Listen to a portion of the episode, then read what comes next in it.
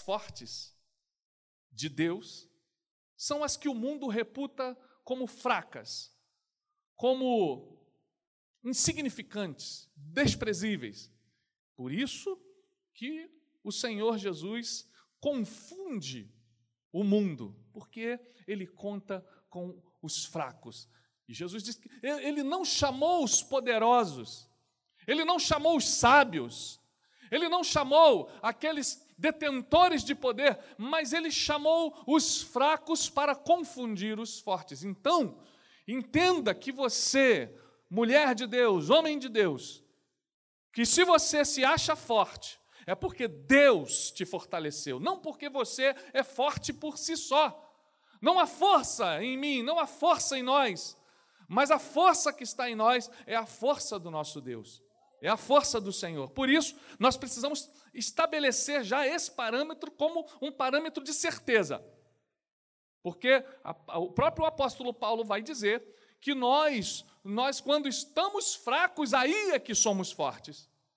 Porque dependentes de Deus é que nós podemos ser úteis para o Senhor.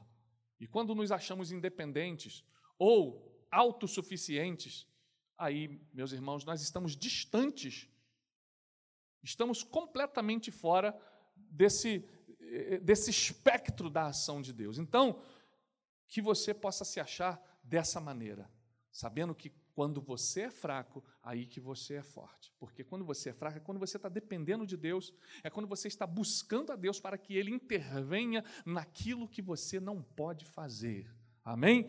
Então, é nesse conceito que a gente vai trabalhar. No, no último encontro do, dos homens aí do pré-congresso, quem estava lá no, no, no pré-congresso? Então, vocês vão entender.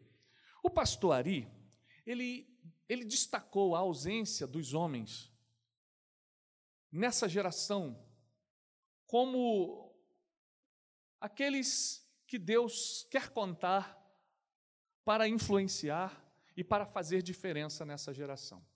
É como se os homens hoje, nesse tempo, tempos difíceis, estivessem se omitindo. E Deus tem contado com mulheres que aparecem, mulheres que estão se destacando, que estão se apresentando, uma vez que os homens estão se omitindo.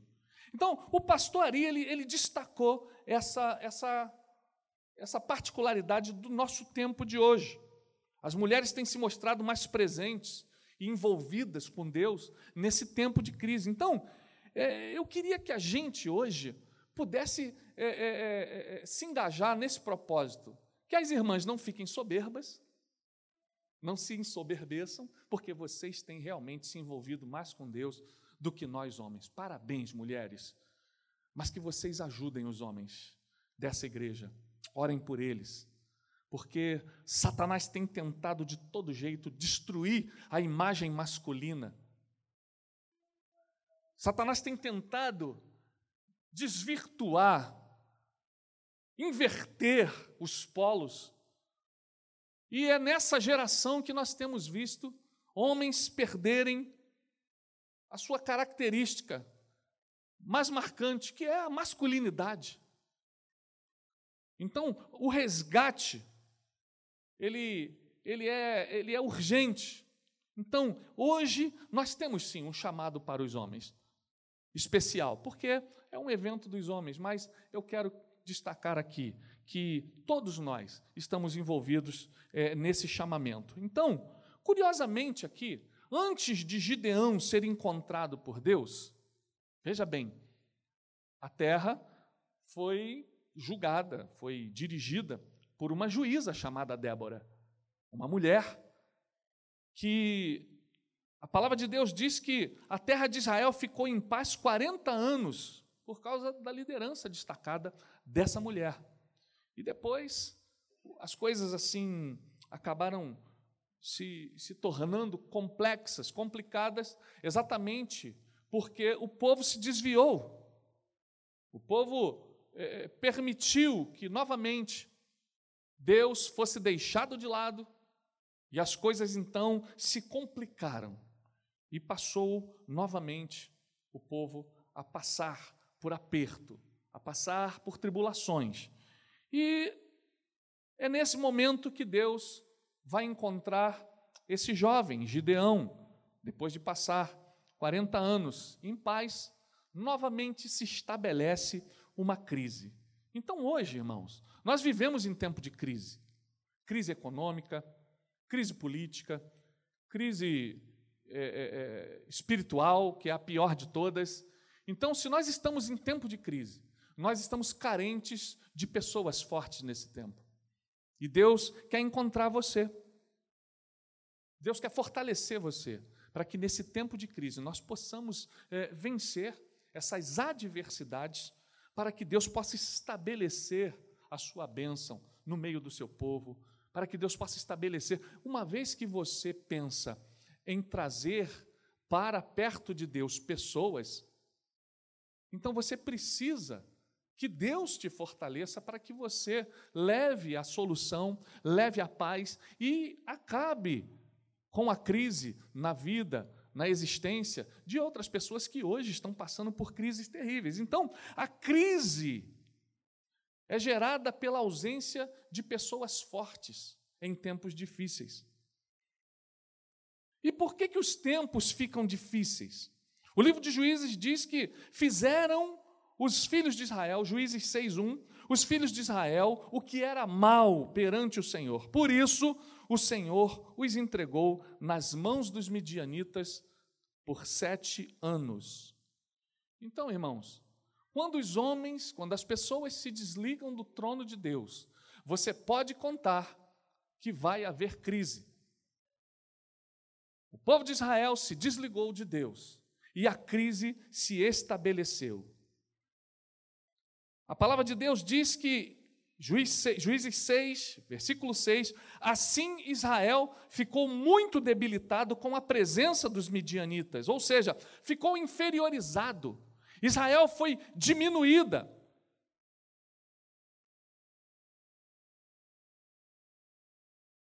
E uma das coisas que era marcante naquele momento de crise do povo de Israel era a seguinte: era a presença constante do inimigo no meio de Israel. Então, o trono de Deus jamais entra em crise. Amém? O céu não tem crise. A crise se estabelece aqui porque a gente se distancia das coisas do céu. O povo de Deus entrou em crise porque se distanciaram de Deus. E por isso o inimigo se estabeleceu no meio deles. Não, então nós precisamos entender que essas, essas coisas obedecem a uma lógica. Elas obedecem a, a sequências de atitudes e escolhas que nós mesmos nos envolvemos.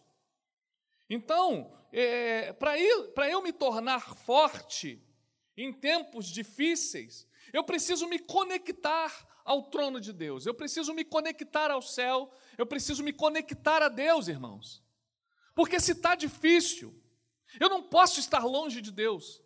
Porque quanto mais distante de Deus, mais perto o inimigo se estabelece e a minha crise só piora. Portanto, irmãos, o chamado, primeiro, hoje, aqui, da mensagem, é para você se aproximar de Deus, para você não se distanciar, porque na ausência de Deus, certamente o inimigo tomará o lugar. Atenta para isso, em nome de Jesus. Mas o povo de Israel clamou, a parte B do versículo 6 diz: Então os filhos de Israel clamavam ao Senhor. E tendo os filhos de Israel clamado, no versículo 7, Deus enviou um profeta. O profeta chega e dá testemunho das obras de Deus, denuncia o pecado do povo e inicia um processo de arrependimento e de restauração, irmãos. Então, é preciso nesse tempo de crise, que hajam profetas na casa de Deus. Pessoas fortes em tempos difíceis. A palavra de Deus diz que, se não houver profecia, o que, que acontece com o povo? O povo se corrompe. Profecia é a palavra de Deus. Deus envia um profeta. e Deus envia a sua palavra. Então, quando eu me direciono, quando eu clamo a Deus, quando eu me conecto com o trono, imediatamente Deus fala. Deus trouxe um profeta para falar. E o Senhor enviou esse profeta, falou com Israel, e Deus então começa a agir. Deus se manifesta a um jovem chamado Gideão. E o versículo 11 diz que então veio o anjo do Senhor e se assentou debaixo do carvalho que está em Ofra. Irmãos, Deus manda Jesus para se encontrar com Gideão. Essa é uma teofania, é o anjo do Senhor, o anjo com, com letra maiúscula. Ele se assenta embaixo do carvalho, porque Jesus, quando chega, ele traz a paz no meio da crise, irmãos. Imagina, aquele que criou o universo, aquele que no princípio estava com Deus, e ele era Deus. O Verbo estava com Deus, ele era Deus. Esse mesmo Verbo chega e se assenta embaixo do carvalho e observa Gideão trabalhar. Que Deus é esse que observa você trabalhar para se revelar a você? Ele se assenta no momento da tua crise e te observa para chegar perto e falar ao teu coração, para trazer paz, para trazer solução, para te tornar uma pessoa forte no tempo da crise. É esse Deus que a Bíblia está falando ele se assenta no carvalho e se revela para Gideão. Aleluias. Haviam vários jovens lá em Israel, mas Gideão chamou a atenção de Deus. Gideão, um jovem criativo, ele era dedicado, pelo que a gente entende do texto. Criativo por quê? Porque enquanto os outros se esconderam em cavernas, nas montanhas, para fugir dos midianitas. Gideão, ele não entrega os pontos. Minha família precisa comer. Minha família precisa sobreviver. Eu vou malhar o trigo no lagar. Não importa se o lugar não é adequado. Eu vou correr atrás. Minha família está precisando. Então, Deus encontra esse jovem, sobrecarregado, talvez, muito trabalho, porque tinha que estar escondido. Malhar o trigo é bater nele para separar a palha, separar a casca, para depois você moer e fazer a farinha para fazer o pão. O lugar não era adequado, o lagar. Você sabe disso. Mas ele estava ali, porque ele sabia que não podia entregar os pontos mesmo sendo uma pessoa fragilizada, cheio de decepções, porque nós vamos entender que Gideão é uma pessoa com complexos, é uma pessoa que está envolvida com uma, com uma noção de inferioridade. Ele se sente inferior, ele se sente uma pessoa preterida. E a gente vai obter essa informação através da própria fala do Gideão. Ai, Senhor meu, se o Senhor é conosco, por que tudo isso nos sobreveio? O que é feito das tuas maravilhas? E ele, e ele não se coloca é, como alguém que Deus veio falar com ele com exclusividade. Porque Deus fala com ele, é, Deus fala com ele que, olha, eu sou contigo. Mas ele fala, se o Senhor é conosco, então ele, ele não se projeta, mas ele, ele se coloca como alguém pertencente ao coletivo. Então ele não busca se projetar. Você vê que ele tem um coração humilde. Então ele tinha complexos sérios de inferioridade. Por quê? Ele diz: Ai, Senhor meu, versículo 15: Com que livrarei a Israel? Eis que a minha família é a mais pobre em Manassés, e eu o menor na casa do meu pai. Veja bem que havia um complexo de inferioridade. Por quê?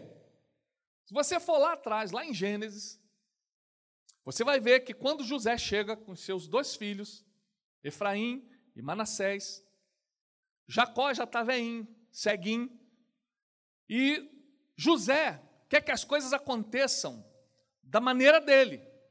E Jacó, quando vai abençoar os filhos de José, que ele toma para ele, ele fala: ó, Efraim e Manassés são meus. Tá? Os teus serão os filhos dele, mas eles dois são meus.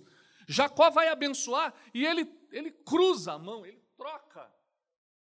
Então, o mais novo recebe a bênção da primogenitura e o mais velho, e o mais velho Manassés fica com esse estigma, que era para ser abençoado, mas não recebeu a bênção, que a bênção foi trocada, e isso era carregado aqui, olha, na vida deles. Gideão falou: Olha, eu sou de Manassés. Manassés foi né, preterido, não foi escolhido.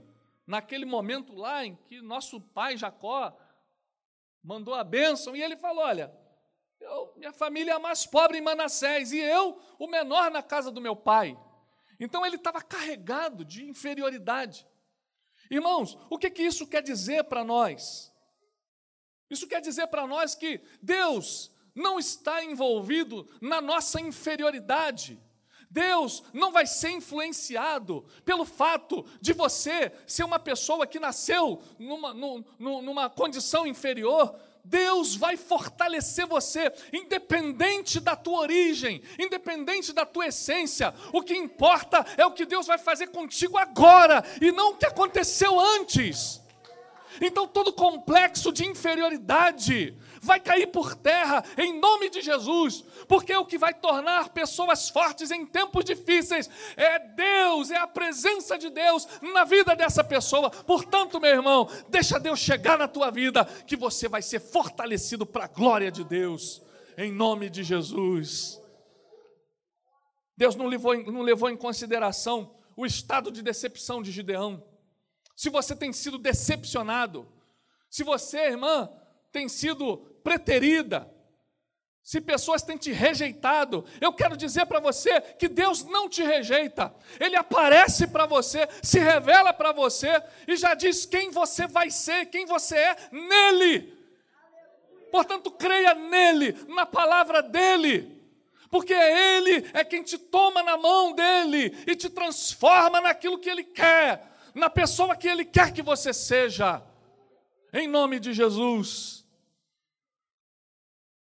E aí, que qualidades e atitudes, irmãos, podem ser estas que Deus quer encontrar em nós, como Ele encontrou em Gideão? Deus encontrou algumas coisas legais em Gideão. E Ele pode encontrar isso em você e em mim. Afinal de contas, apesar de todos os nossos problemas, de todas as nossas agruras, dificuldades, dos nossos problemas de relacionamento, nós temos qualidades porque nós fomos criados por Deus. Deus colocou coisa boa em nós.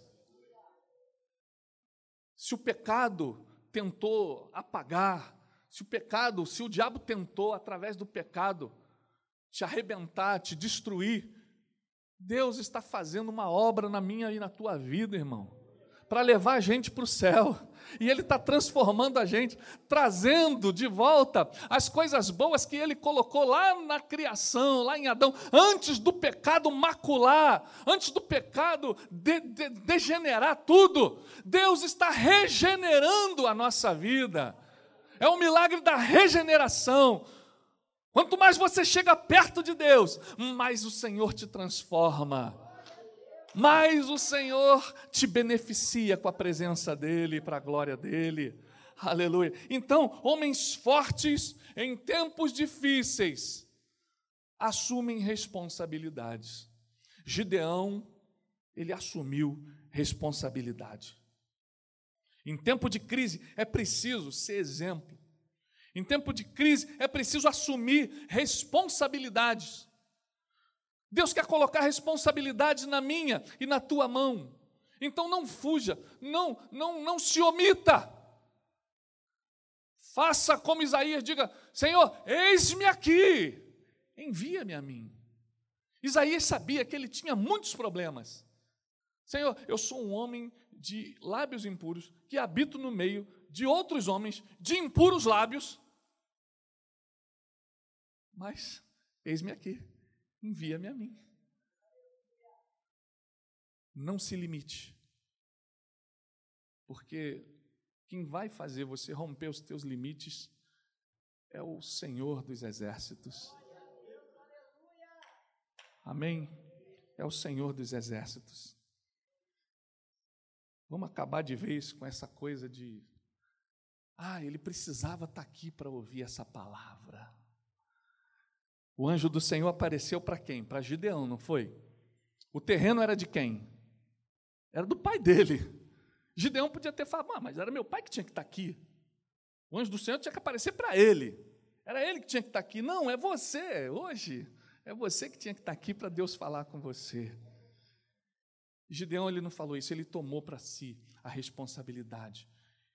Ele, ele falou, Deus falou com ele e ele ouviu, e ele respondeu, e ele falou com Deus e Deus falou de novo. Gideão não passou para outro a responsabilidade, portanto, pessoas fortes em tempos difíceis assumem a responsabilidade. Qual é a sua responsabilidade? Ficar na presença de Deus até que ele diga para você o que, que você vai fazer. E foi isso que Gideão fez. Então o anjo do Senhor lhe apareceu e lhe disse: O Senhor é contigo, homem valoroso. Gideão era um homem valoroso, olhando para ele, malhando trigo no lagar, escondido, completamente fora dos holofotes. Ele era um homem valoroso aos olhos humanos? De jeito nenhum. Mas Deus já olhava para ele assim. Deus já atribuía para ele valor, porque o valor de Gideão não estava nele mesmo, mas no valor que Deus iria atribuir a ele. Esse é o segredo da palavra de Deus. Esse é o segredo do encontro com Deus. É que Deus atribui valor à nossa vida quando nós nos aproximamos dele, quando ele chega até nós. É isso. Homens fortes em tempos difíceis não transferem responsabilidade. Amém? Não transfira. Deus tem uma responsabilidade para você. Não transfira, ela é sua. Ainda que seja simples, por menor que seja, ela é sua. Amém? Então é isso, está dado o recado.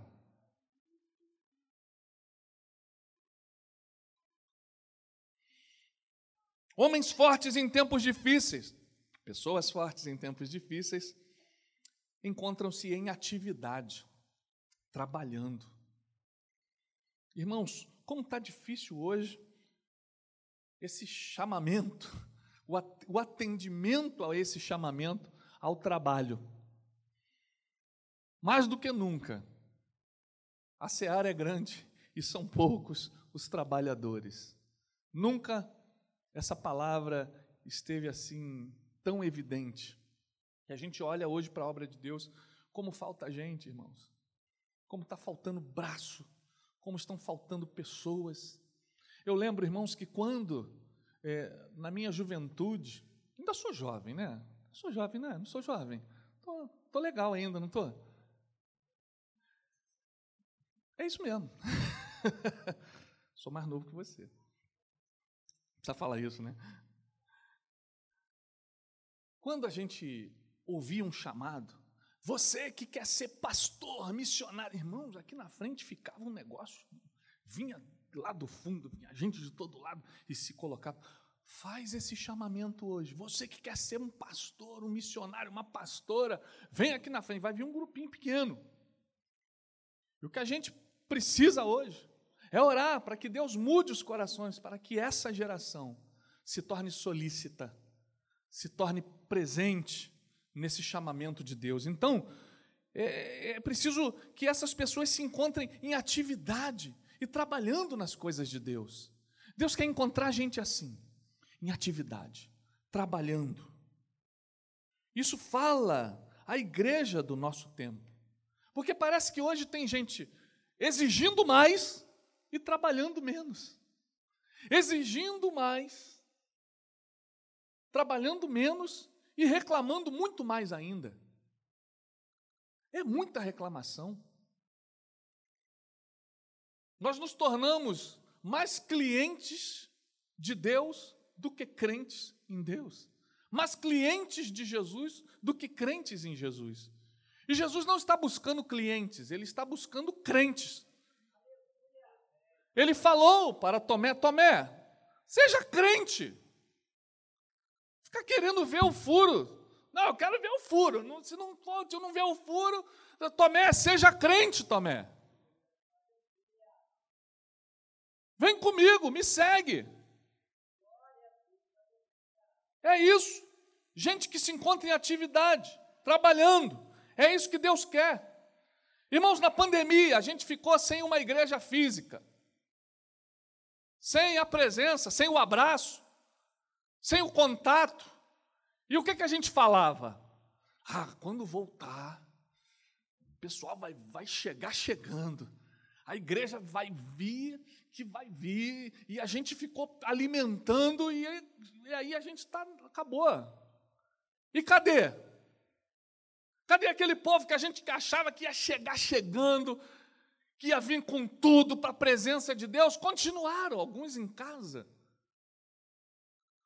Não estão fazendo nada para o Senhor e estão cada vez mais se envolvendo nas suas crises, porque Deus não as encontrou trabalhando, malhando trigo no lagar, fazendo algo para Deus. Dê glória a Deus, porque você está na casa de Deus.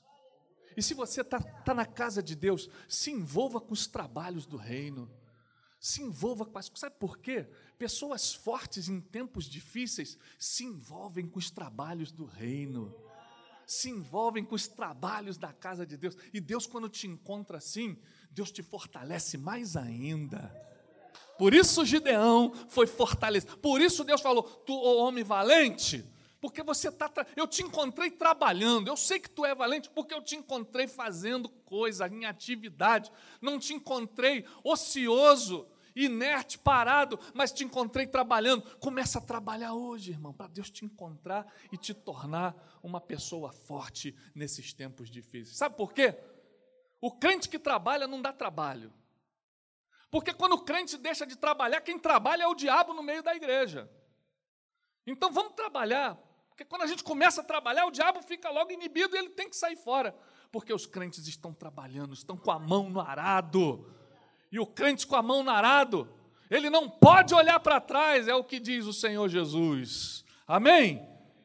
Então, não dê trabalho para Deus, trabalhe para o Senhor. Homens fortes em tempos difíceis, ou pessoas fortes em tempos difíceis, são comprometidos, são comprometidas com a provisão. Gideão estava comprometido com a provisão. Na crise, nos tempos difíceis, a prioridade é o que? O alimento. No auge da pandemia, o que mais você pensava? Em prover o alimento. No meio da crise, quando a caristia, a carência está ali, pretende se estabelecer, a primeira coisa que a gente vai pensar é na provisão, é no alimento. E Gideão estava comprometido com a provisão da sua casa, malhando trigo, para prover o pão, para não faltar alimento. Então, Deus, irmãos, Ele não vai aparecer aos desinteressados, aos indiferentes.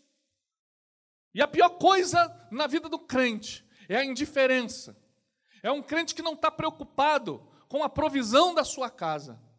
E eu quero falar de provisão aqui, não da provisão material, mas da provisão espiritual. Porque é essa que está hoje mais é, é, é, em carência.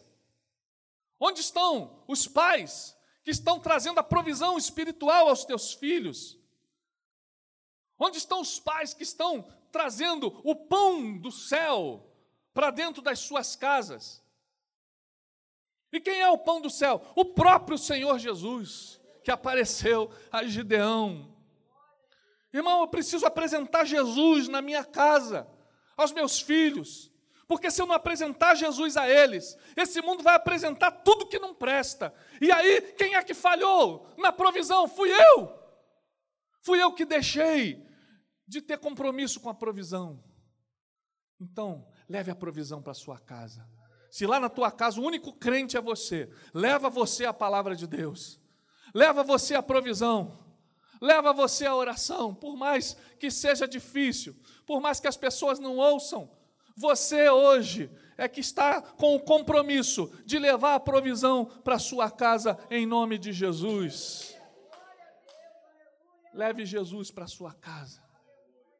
De início vai haver rejeição, de início vai haver oposição, mas depois a necessidade aparece e ao invés de oposição e rejeição, os pedidos vão começar a pipocar. Meu sobrinho, ora aqui. Meu neto, vem cá, ora. A gente não pode almoçar sem você orar. Irmãos, começou, foi lá em casa foi assim. No início era perseguição. Eu ia orar para almoçar, meu tio falava assim: "Meu sobrinho, eu gosto muito de você. Mas eu não gosto quando você fecha o olho em cima do teu prato e você começa aí a, a, a orar, sei lá, o que, que você está fazendo. Eu não, isso me incomoda. Ele falava isso para mim. No início é assim, mas depois o tempo vai passando. Eles vão vendo a transformação que Jesus vai fazendo em nós. E aí, o Natal não passa sem a nossa oração na mesa, o almoço, ninguém almoça sem antes você orar. Meu sobrinho, ora para a gente almoçar.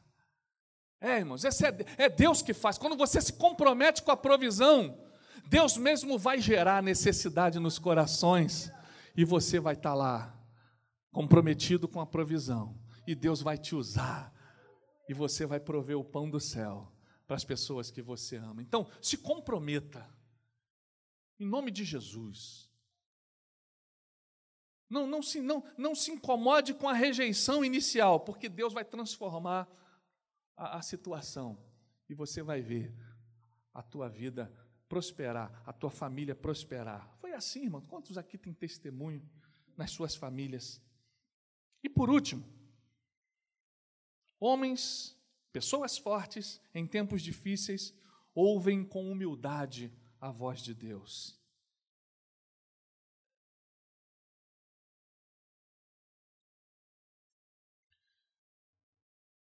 Nessa geração, a gente está vivendo assim, na era da superexposição.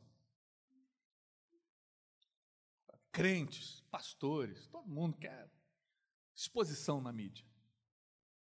Não estou dizendo que isso seja ruim, mas se passar de um certo limite, eu creio que isso começa a gerar problema. Isso começa a incomodar o coração de Deus. Quando nós cantamos aqui que ele cresça e eu diminua, essa foi a tônica da vida de João Batista, amém? E por que, que a gente vai fazer diferente se João Batista, dos nascidos de mulher, foi o maior de todos? Então, na era da superexposição, Deus está buscando corações humildes. Deus está buscando corações contritos, corações voltados para Ele, a fazerem a sua vontade. E Deus encontrou isso em Gideão. Essa geração é muito afeiçoada à publicidade, à notoriedade. Então, nós temos que fazer diferente. Temos que desconstruir o culto à personalidade, porque na casa de Deus, quem tem que aparecer é o Senhor Jesus. Amém? E Gideão foi um homem humilde. Deus encontra a verdadeira humildade na solidão do anonimato dos tempos difíceis. Os tempos em que você mais busca Deus são os tempos mais difíceis da sua vida. Os tempos em que eu fiquei mais humilde na presença de Deus foram os tempos mais difíceis da minha vida. Os tempos em que eu me ajoelhei mais, em que eu coloquei mais a minha cara no pó, foram os tempos mais difíceis da minha vida. E foram os tempos onde eu me encontrei mais com Jesus, onde eu aprendi mais de Jesus. Foram nesses tempos de humildade. Então, tempos difíceis Homens fortes não são homens altivos. como nós falamos, no conceito de Deus, homens fortes são homens humildes na presença de Deus. Senão Jesus não diria: Aprendei de mim, que sou manso e humilde de coração. Ninguém se mantém arrogante nem soberbo na crise, não é verdade? Na crise, a arrogância acaba. Na crise, a soberba, ela vai no chão. Porque a crise é momento de carência. E quando eu estou carente, eu preciso me humilhar. E eu me humilho na presença do meu Deus. Em tempos de crise é que nós mostramos para Deus quem nós realmente somos. E no versículo 15, Gideão disse: Ai, meu Senhor, com que livrarei a Israel? Eu não sou ninguém. Eu sou pequeno na minha casa, estou numa das menores tribos. Quem sou eu? E isso chamou a atenção de Deus. Então, vamos nos humilhar debaixo da poderosa mão de Deus. Sabe, a altivez, a arrogância, a soberba não tem lugar na presença de Deus. Então, a conclusão que nós chegamos, que a força verdadeira do servo de Deus não vem de si mesmo, mas vem do Senhor Jesus. Amém? Ninguém é forte o bastante para resolver os seus problemas sozinho. Eu preciso de Deus, você precisa do Senhor. Eu preciso de você, meu irmão. Eu preciso de você, minha irmã. Você precisa de mim, nós precisamos uns dos outros. Não queira resolver nada sozinho. Não queira resolver nada através da tua própria força. Deixa Deus agir. Dependemos de Deus e da sua graça. O apóstolo Paulo, ele vai dizer: "Tudo posso naquele que me fortalece". Amém? Então quem é que te fortalece? É o Senhor Jesus. E se você pode alguma coisa, você só pode em Jesus Cristo homens fortes em tempos difíceis, pessoas fortes em tempos difíceis hoje, são aqueles que confiam no Senhor Jesus. E esse é o chamamento que Deus está fazendo hoje para mim e para você. Além de encontrar essas qualidades, Ele quer que você confie nele. Confie no Senhor. Sabe por quê? Se Deus nos achasse assim como Ele achou Gideão, com uma postura de humildade, de responsabilidade e capaz de ouvir a Deus, nós nos tornamos invencíveis. Nós nos tornamos imbatíveis, porque nós colocamos Deus na frente. Hebreus 11, 32 até o 34, o escritor de Hebreus vai dizer: E que mais direi? Certamente me faltará o tempo necessário para referir o que há a respeito de Gideão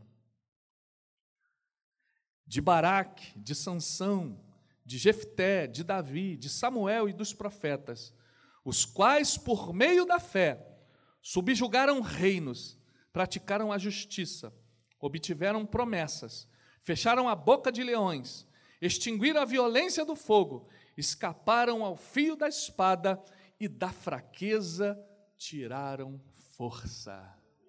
É a chave, irmão. Deus vai tirar força da nossa fraqueza. Aleluia. Vamos ficar de pé em nome de Jesus. Você está precisando que Deus tire força da tua fraqueza?